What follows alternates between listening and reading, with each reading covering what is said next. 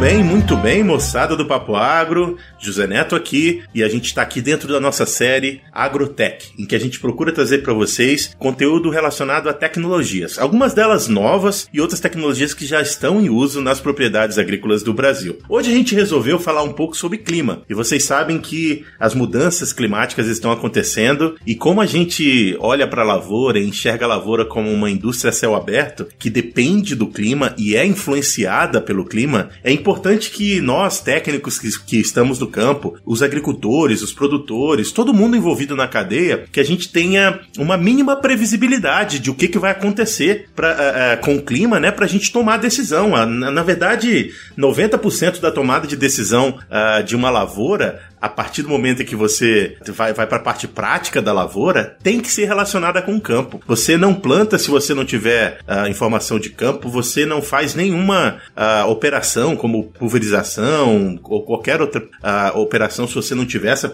é, essa, essa informação de campo, e você não tem produtividade se você não tem o clima que é otimizado para a cultura que você está né, produzindo. Então é muito importante ter informação sobre o clima. Para isso, a gente convidou o Ricardo Sodré, uh, que é o CEO e é o, o, fundador da Field Pro, que é uma empresa que produz produtos né, e, e, e tecnologias uh, que envolvem a predição uh, de clima para as lavouras no Brasil. E a gente vai ter a satisfação de conversar com ele, a gente vai aprofundar esse papo de que tipo de tecnologia existe, como que ela pode ser uh, benéfica para o produtor. Então vai ser um papo uh, voltado para isso aí. Então segura aí que a gente já conversa com o Ricardo. Muito bem, estamos aqui com o Ricardo Sodré, novamente, é o, é o, fundador e o CEO da Field Pro, que é uma empresa que tem produtos que ajudam o produtor a fazer a previsibilidade da, do, do, clima nas suas lavouras. E, Ricardo, uma satisfação ter você aqui. Por favor, se eu não te apresentei direito, apresenta direitinho quem é você qual, e quem é a sua empresa, que a gente vai já começar a falar sobre clima. Tudo bem, Zé Neto? Prazer estar falando com você, com os ouvintes do Papo Agro. Você me apresentou direitinho, é, eu agradeço aqui a oportunidade. A gente é uma empresa de inteligência climática e eu vou contar um pouco como é que a gente enxerga o clima para entregar uma previsão do tempo assertiva para o produtor rural e uma análise climática bem robusta para que ele tenha conhecimento dos riscos que ele está correndo durante a safra e da produtividade principalmente. Bacana.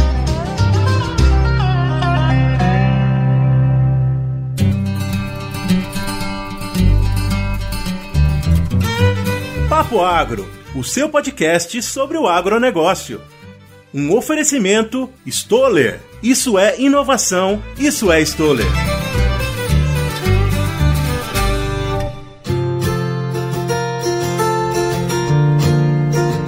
Eu vou começar com uma pergunta aqui, meio bem de leigo, uh, de uma pessoa que gosta de tecnologia, mas que não sabe uh, muito sobre a tecnologia que você domina. Primeiro, eu acho que o produtor costuma é, ouvir a previsão meteorológica nos rádios ou, ou então na televisão, no, no, no, no telejornal. Essa é a previsão que a gente está conversando aqui ou é uma, um outro tipo de previsão que você consegue otimizar para a propriedade? Qual a diferença entre essas duas? Esse é um ótimo ponto. É, eu fiquei muito tempo fora do país, eu criei empresa nos Estados Unidos e no Canadá. É, eu fui convidado pelo governo do Canadá para investir lá e contratar esses funcionários da BlackBerry. E eu morei muito tempo do Canadá. É, morava em Toronto e lá você tem eventos climáticos extremos, principalmente a neve. E me chamava muita atenção quando você tinha uma previsão que ia começar a nevar a uma certa hora é, e, e, na hora exata que a previsão falava, começava a nevar, você olhava para fora e estava nevando. E daí você tinha também o volume de neve e, e o que e quando a neve ia parar. Então, sempre isso ficou na minha cabeça, por que, que a previsão era tão assertiva é, na América do Norte e o que, que acontecia no Brasil que sempre errava. Não sempre errava, mas não era tão assertiva. Eu fui estudar e entender que nos Estados Unidos é, você tem mais ou menos 25 mil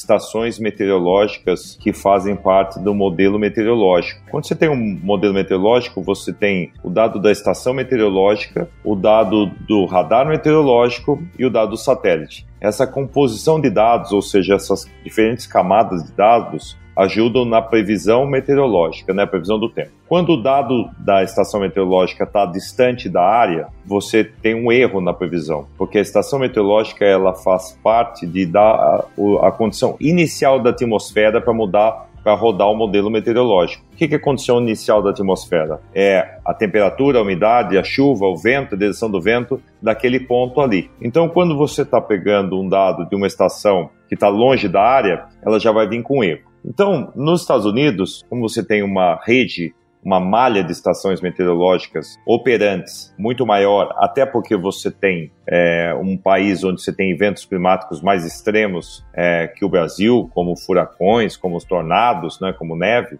muito mais é, marcantes né, em áreas, áreas maiores, você construir um parque de estações bem maior. Só que o problema é que o tempo, o clima começou a mudar e no Brasil você tem 571 estações meteorológicas públicas que rodam o modelo meteorológico espalhados no Brasil. Só isso? Só isso. Meu Deus! No Mato Grosso você tem sete. Então, é, esse é um erro que acontece, por isso que a previsão aqui é pouco assertiva, porque o dado de entrada ele vem com viés. Se ele está, por exemplo, a estação está na cidade e nosso caso que a gente trabalha com o produtor rural, você tem ondas é, de calor na cidade que tem uma, um delta de temperatura de 11 graus de diferença muito da cidade para o campo. Fora as chuvas que estão cada vez mais localizadas. Se você tem um microclima da cidade que tem um amparo para o vento, você também vai ter uma diminuição ali da medida da velocidade do vento. Então tudo isso impacta no, na previsão do tempo do campo. Por isso que ela tem erros. Com isso em mente, eu precisava criar uma solução que levasse em consideração as condições meteorológicas da onde está instalado o Field Pro, que é o nome do produto.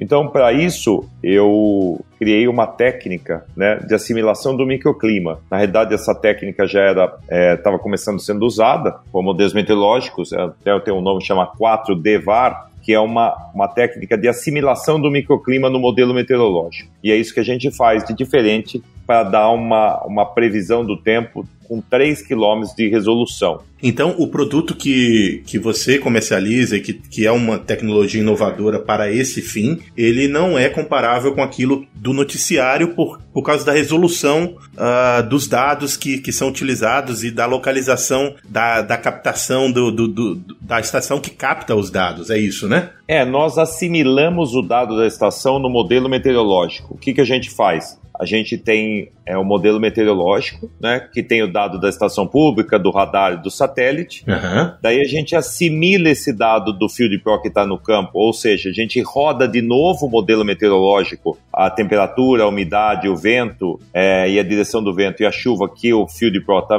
monitorando. Esse dado é rodado novamente e entregue daí com a previsão de 3 km. Então é, uma, é, uma, é um modelo meteorológico que assimila o microclima. A gente faz um pós-processamento também. Toda vez que a gente entrega uma previsão, para ver se o que a gente entregou e foi e o que aconteceu para a gente ainda corrigir através de um algoritmo de machine learning que a gente tem para as próximas previsões. Bacana, bacana. Você falou da sua experiência fora do Brasil. Uh, eu também estou morando fora do Brasil há algum tempo uh, e é verdade que as previsões meteorológicas que a gente encontra aqui na América do Norte elas são muito mais assertivas, uh, inclusive em detalhes que você não espera que elas acertem, como você falou mesmo, a hora em que cai a neve, a hora em que começa a chuva e o volume a cada hora de daquele período período que está pre prevista a chuva ali. E você falou que a limitação para que isso aconteça no Brasil, a grosso modo, é o número de estações, correto? Correto. Como é que a gente resolveu isso também? Porque as estações tradicionais, né, elas têm que ter uma manutenção elas têm principalmente um pluviômetro, que é um monitor, um sensor de chuva. Ele tem que ter uma manutenção a cada 15, 30 dias, né? Ele, ele é um copo que cai sujeira dentro. Uhum. E se você não limpa, você perde ali a, efetividade e acuracidade do dado que está sendo monitorado, da informação ali. Então, para isso, nós criamos um produto, tecnologia nacional, que é um pluviômetro que mede a chuva pelo impacto do pingo. Então, ele não tem nenhuma manutenção. Além disso, a estação tradicional ela tem uma calibração, ela perde calibração. Então você tem que estar é, tá em contato com o produto para calibrar. Nosso produto ele calibra por machine learning e ele calibra com se tem uma anomalia de outro que está no campo, ele calibra por comparação. Então ele não tem calibração, você não tem que ir até o produto. E o último ponto é que você tem um, uma parte que é o firmware, que é é o software que manda comando para o produto, né, para a placa do produto eletrônica, e ele o nosso é over the air. Então ele não precisa espetar nada na placa para atualizar software para mandar comando. Então ele manda pela internet. Então isso faz com que o produto seja autônomo. Então se eu tenho um produto autônomo, eu consigo escalar a instalação dele. Porque senão teria um custo variável de uma estação tradicional, né, que ele teria uma manutenção, teria uma calibração e teria que chegar até o produto para mandar comando. Isso eu eliminei com a criação do Field Pro. Bem, pessoal. Eu queria interromper rapidamente esse nosso papo para apresentar para vocês o Campo On, o podcast da Stoller do Brasil. Nesse podcast você vai encontrar vários papos técnicos para aprofundar o seu conhecimento acerca das tecnologias que podem melhorar a produtividade das lavouras que você trabalha ou que você conduz. Então, vá no seu agregador de podcast favorito e procure por Campo On, o podcast da Stoller. E fique bem informado com Papo Agro e Stoller.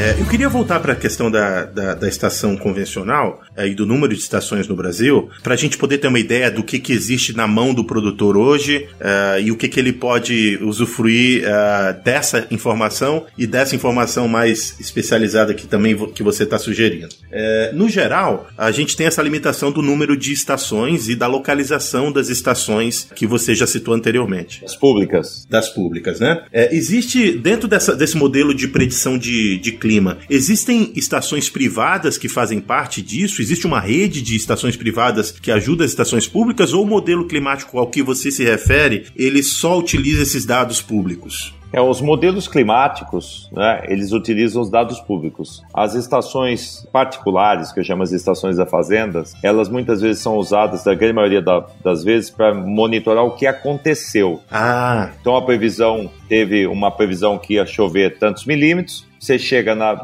estação, dá um dado e mostra ali que choveu tantos milímetros. Hum, aconteceu isso ou não. Mas o dado que ela está mostrando é de um aplicativo ou de algum, algum produto que está pegando dado público. Algumas vezes você tem um pós-processamento, mas eu desconheço alguma estação que tenha uma assimilação do microclima como a Field Pro, até porque ela teria que ter uma manutenção muito regular porque se ela assimilar o microclima e o pluviômetro tiver algum tipo de entupimento, ela vai ter o mesmo erro da estação, que é que está distante. É, ainda, ainda sobre essa previsão mais superficial, como eu te perguntei, não, então não existe uma rede de estações privadas que também gera esse modelo climático de previsão. É só, só existe um no Brasil que é o que, é o que utiliza as estações públicas, é isso? Sim. Então, a, o, o que é, o que está na mão do, do cidadão normal, é, comum, que está lá com seu telefone, com um aplicativo, ele vem vem um modelo que tem essas falhas que você falou no comecinho e que eu queria endereçar um pouquinho mais aqui. Você falava da, da, da, da, da posição da estação. Que fatores são importantes na, no momento que você decide onde você colocar a sua estação meteorológica? Digamos que a sua estação do seu produto é, foi comprada por um, por um produtor rural X. Quais as condições que você acha que ele deve considerar para ele decidir o local de instalação dessa, dessa, dessa estação? É, um dos pontos, assim, nós somos um, uma empresa de inteligência climática para a área rural. É, nós não estamos preocupados com a previsão do tempo da cidade. Nós usamos essa previsão, mas nós estamos preocupados em entregar uma previsão do tempo assertiva para o produtor rural. Quando o produtor rural adquire uma Field Pro, ela é de fácil instalação também. Ela é uma, uma um produto, como se fala, é, plug and play. Você vai receber um trado, né, para você furar um buraco, até porque ela tem sensores de solo, de umidade e temperaturas do solo, porque a gente usa a umidade do solo real, também evaporação do solo real, dentro do modelo que a gente faz de predição, previsão do tempo. O modelo que roda a estação meteorológica pública, ela usa uma predição do satélite de projeção de umidade do solo através do satélite. A gente troca pelo, pela umidade do solo real que a gente está monitorando ali. Isso faz dar mais assertividade. Quando a gente analisa a área do produtor, a gente parte por um princípio de analisar os microclimas porque são os microclimas que interferem ali é, na diferença de umidade, temperatura e chuva dentro de uma área. Então, por exemplo, se tem um açude ou uma área com água ali é, perto, um rio dentro da propriedade, ela vai criar um microclima. Então, ali a gente vai sugerir para colocar um produto. Se você tem uma declividade mais de que 50 metros, vai criar outro microclima. Então a gente vai sugerir para colocar outro produto. Se você tem está muito próximo de uma área grande de conservação de mata nativa, vai criar um outro microclima. Então você tem que ter outro produto, porque daí você vai ter diferenças de temperatura, umidade e volume de chuva é que vão impactar no modelo meteorológico. Então, quando a gente vai sugerir a colocação, isso a gente vê por, por software, a gente vê a distância, por satélite, a gente entende os microclimas e ajuda o produtor a distribuir os produtos de uma maneira efetiva para que ele continue tendo um dado fidedigno e assertivo da previsão do tempo. Ah, bacana, bacana. Você é, tem alguma, alguma consideração a fazer com relação às estações públicas e a localização delas? Eu sei que você falou que parte delas estão no meio urbano e isso interfere ah, em como você prevê o dado para a área rural, né? O que mais você, você teria a dizer sobre esses equipamentos? São equipamentos obsoletos? O, o que mais você tem a dizer sobre esse tipo de equipamento? É, primeiro eu queria falar um pouco da distribuição. As estações públicas, elas estão em áreas de grande, grande volume populacional, então nas cidades. Se nós lembrarmos que 40 anos atrás, é, a 163, que é a região do Mato Grosso, onde tem a maior produtividade, uma das maiores produtividades de grãos do Brasil, ela não existia praticamente. Você não tinha cidades ali é, produzindo como você tem hoje Sorriso, Lucas do Rio Verde, Sinop, são cidades muito recentes. Então, para você ter um bom, uma boa previsão climática, né, uma boa previsão do tempo, você tem que ter um histórico climático. Mas você não tinha histórico naquelas áreas, porque não, ninguém morava ali. Então você não tinha histórico. Então esse é um dos pontos ainda que a,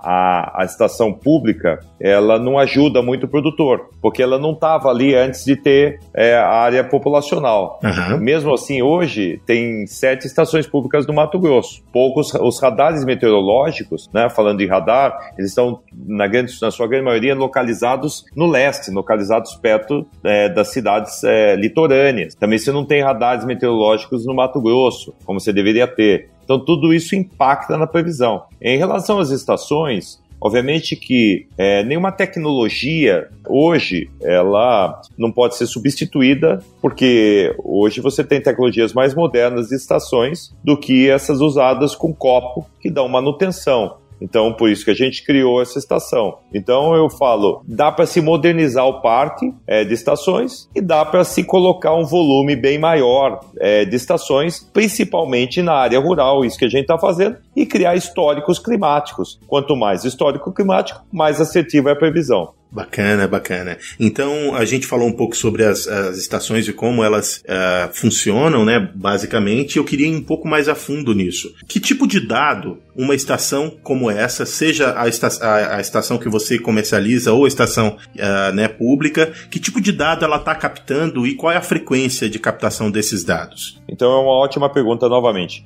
Ela capta basicamente os dados climáticos, então seja direção do vento, velocidade do vento, é, chuva, a parte de temperatura e umidade do ar, ela pata e muitas partes tem a parte de irradiação solar. É, daí você dá, tem variáveis que são transmitidas através desses dados, como a evapotranspiração, como a parte de ponto de orvalho. Os dados de solo, elas não captam aí já mais a fio de pro que olha a três profundidades a temperatura a umidade do solo, mas é porque é um produto voltado para o produtor rural. Transmitir e monitorar são duas coisas. A Field Pro monitora a cada três minutos as condições atmosféricas do solo. Ela transmite a cada, a cada hora. Ela pode transmitir a cada três minutos, a cada minuto. É, isso depende do que o produtor desejar. As estações públicas, ela transmite o dado, eu acho, a cada 5 minutos, 3 minutos e monitora na mesma, na mesma maneira. Isso são duas coisas. O que,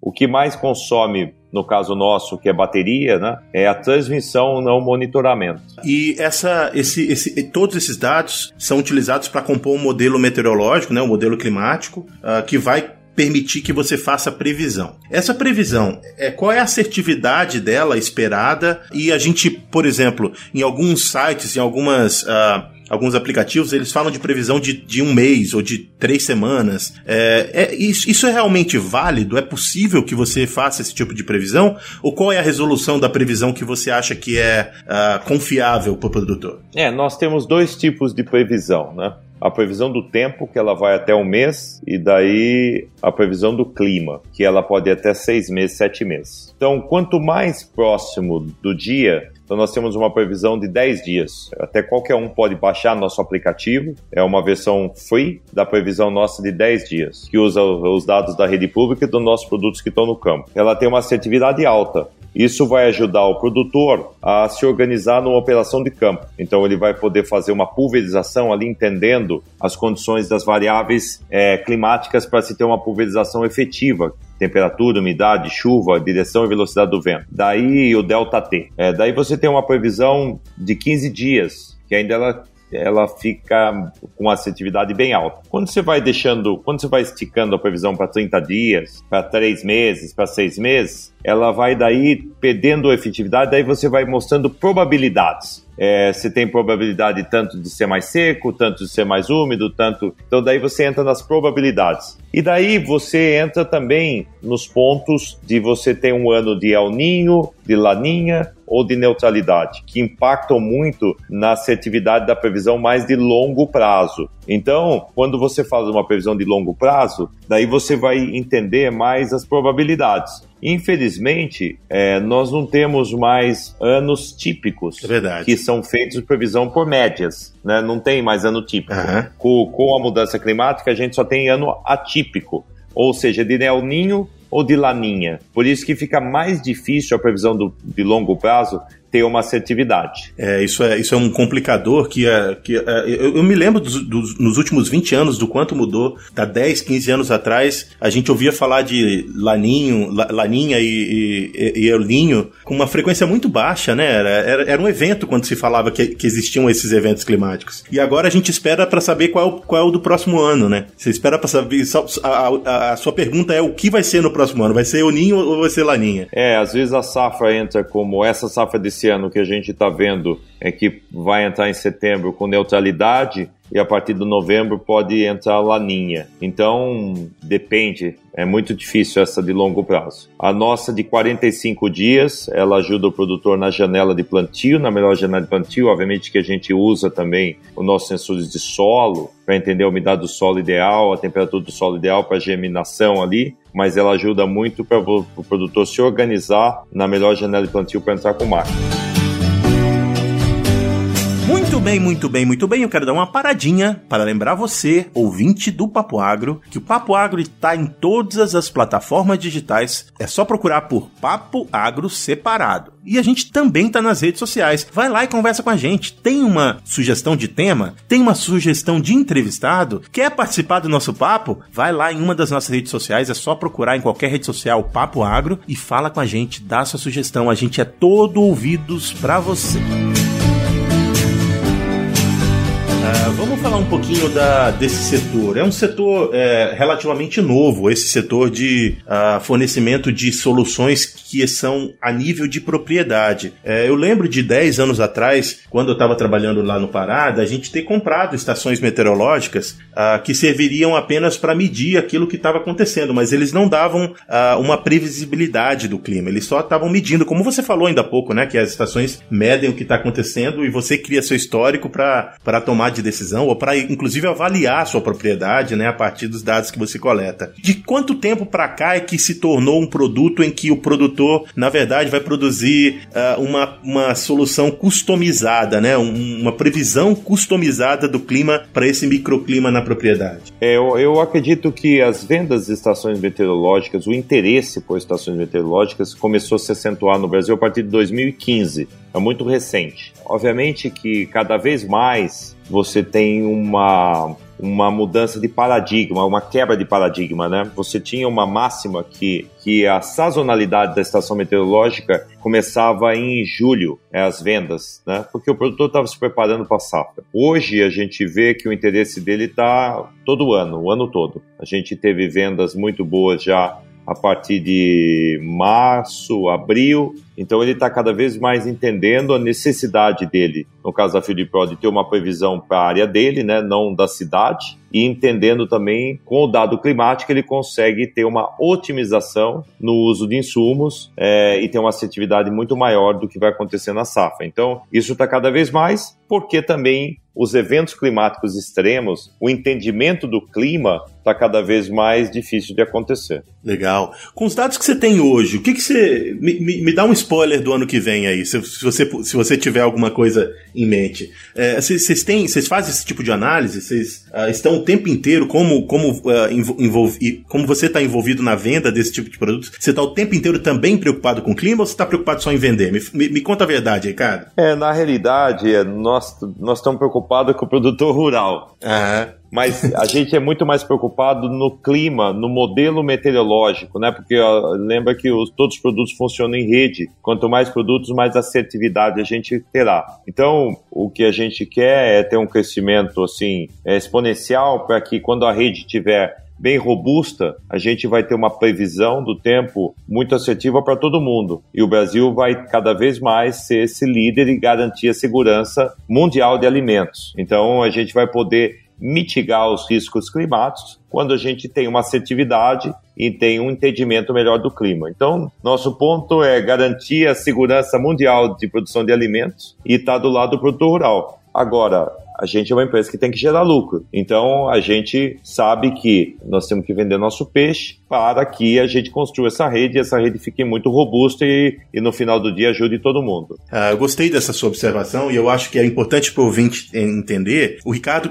começou falando né, da necessidade de ter um número maior de estações no campo e ele acabou com essa fala agora explicando o porquê. Quanto maior o número de estações que estiverem distribuídas a campo, maior vai ser a rede que pode ser utilizada para gerar esses modelos mais otimizados para todo mundo. Não é só para o produtor que está investindo uh, na sua propriedade. Claro que o investimento na propriedade do produtor, para esse com essas tecnologias, vai fazer uma diferença muito grande para aquela propriedade. Mas se ele conseguir adaptar a, a, sua região, né, com seus vizinhos, para que eles também tenham outras estações, esse, essa rede de estações privadas, né, ou, ou, é, elas podem no futuro servir uh, para otimizar o, a previsão meteorológica para todo mundo, inclusive para aquele que não tem a estação. Falei besteira, Ricardo? Falou muito bem. A ideia nossa é, é que todos os produtores brasileiros tenham a melhor previsão. Obviamente que quando você tem o Field Pro, você vai ter muito mais informação, você vai ter uma janela de plantio melhor, você vai ter uma janela de colheita que você está olhando o solo, você está olhando uma previsão com 3 km de resolução, você vai ter as suas pulverizações ali, porque você não vai ter o vento, não vai pulverizar o vizinho, então você vai ter uma otimização não só do uso de insumos, mas também você vai ter uma visão e melhorar a sua produtividade. Mas todo mundo vai se ajudar para que a previsão ajude todos os produtores. Ah, bacana. Ricardo, como última pergunta, eu queria é, saber de você, uh, de todos os aspectos de inovação que, que tem dentro da, da, do produto que vocês comercializam, qual é o que você acha que é o mais importante? Qual é o mais robusto? O que, que é mais robusto dentro da tecnologia de vocês que faz com que vocês sejam realmente uma ferramenta que vai melhorar a vida do produtor? Eu acredito que seja o pluviômetro, porque toda vez que você tem uma manutenção, que você tem que ir lá limpar um pluviômetro, você tem um custo ou e você tem um risco. Se você pega um funcionário, ele vai pegar uma moto e vai é, fazer uma manutenção no pluviômetro, que isso é regular de 15 ou 30 dias, senão isso vai dar problema. Você tem o custo do funcionário, você tem o risco do funcionário é, sofrer um acidente, você tem o custo é, do, de uma moto, do que o funcionário está fazendo. Então nós criamos um produto que ele é autônomo, num dos pontos mais importantes para o produtor rural, que é o pluviômetro, né, que é o monitoramento da chuva. Essa autonomia faz com que o modelo meteorológico também não falhe. Então, eu acho que é o pluviômetro, sim. Bacana. E uh, eu falei que era a última, mas não foi a última não, que eu lembrei de uma outra coisa. Um produtor que tem uma propriedade um pouco maior, você falou que o raio de ação de uma estação seria 3 km. É, o sistema de vocês, ele, ele também permite que o produtor tenha várias estações para propriedades maiores, é isso? Sim, a gente tem um sistema que a gente olha e distribui estações e pluviômetros integrados. Então, quando a gente olha, a gente distribui ali onde tem os microclimas, né? Como eu te falei, é, relevo, açude, é perto de corpo de água, perto de mata nativa, e a gente vê ali onde tem incidência maior ou menor de diferença de temperatura e chuva. A gente põe estações e pluviômetros apenas, pluviômetros são os mesmos, né? Que eles se comunicam entre si ali para gerar essa inteligência climática para o produtor. Isso a gente faz analisando a área é, por software. Ah, então, na verdade, o que você vende não é uma estação específica, na verdade é um módulo de, de, de sensores que vão compor uma estação que, que não necessariamente está num lugar só. Você vai ter vários sensores em diversos da propriedade, é isso? Isso, é, estações e pluviômetros. Muito legal, bacana. Pô, Ricardo, muito legal, muito legal conhecer o produto de vocês, conhecer a empresa de vocês e também falar com você. É, eu acho que foi esclarecedor para as pessoas que ouviram até aqui. Então eu quero deixar esse espaço para você dizer como as pessoas podem encontrar você e, primeiramente, claro, agradecer a participação aqui no nosso programa. Sempre bom conversar com gente que está é, investindo no, no, no, no agro e fazendo com que a gente tenha cada vez mais um agro mais eficiente. Então o espaço é seu. Eu agradeço aqui é, você, Zé Neto, os, os ouvintes do Papo Agro. A gente é um entusiasta do Brasil, a gente é um entusiasta do produtor rural. A gente faz tudo para o produtor rural, a gente tem um admirador, é um fã do produtor rural. E para nos encontrar, é, o nosso site é fieldpro.com.br. Nós temos um chat, nós temos aqui um contato direto conosco. Lá tem meu próprio telefone também, quando o produtor quiser falar comigo. Nós estamos à disposição 24 por 7 o produtor rural é, e nós queremos crescer junto e construir essa rede robusta para o Brasil ficar cada vez mais líder na produção de alimentos do mundo. Muito bem, novamente obrigado pela sua participação, Ricardo. E para você, nosso ouvinte que ficou até aqui, obrigado pela, pela audiência de vocês. E o Papo Agro tá aí. Você pode escolher entre mais de 150 episódios, sempre trazendo informação de qualidade para você que gosta do agro assim como a gente. Por enquanto, um abraço para quem é de abraço, um beijo para quem é de beijo. Tchau.